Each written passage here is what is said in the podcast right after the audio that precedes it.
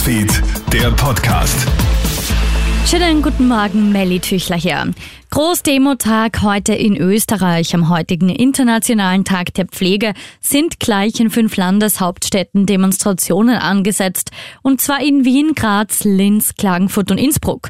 Und da mit einer großen Teilnehmerzahl gerechnet wird, warnen die Autofahrerclubs bereits vor Verkehrschaos in der City.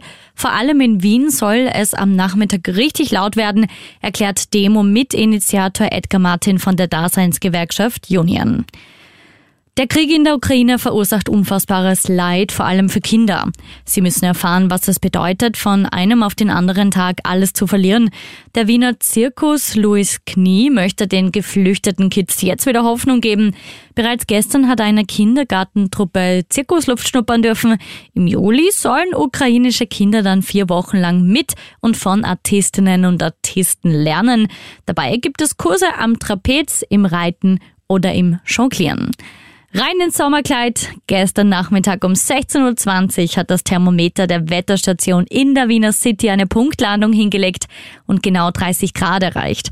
Damit wurde zum ersten Mal in diesem Jahr die 30 Grad Marke geknackt und der 11. Mai klimatologisch gesehen nicht nur zum Sommertag, sondern sogar zum Hitzetag erklärt.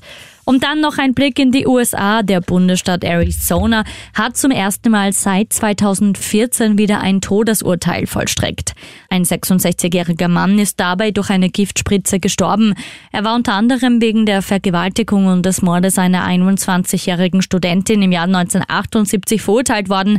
Seine Anwälte haben mehrfach Berufung eingelegt und argumentiert, ihr Mandant leide an paranoider Schizophrenie. Er verstehe nicht, warum ihm die Todesstrafe drohe. Newsfeed, der Podcast.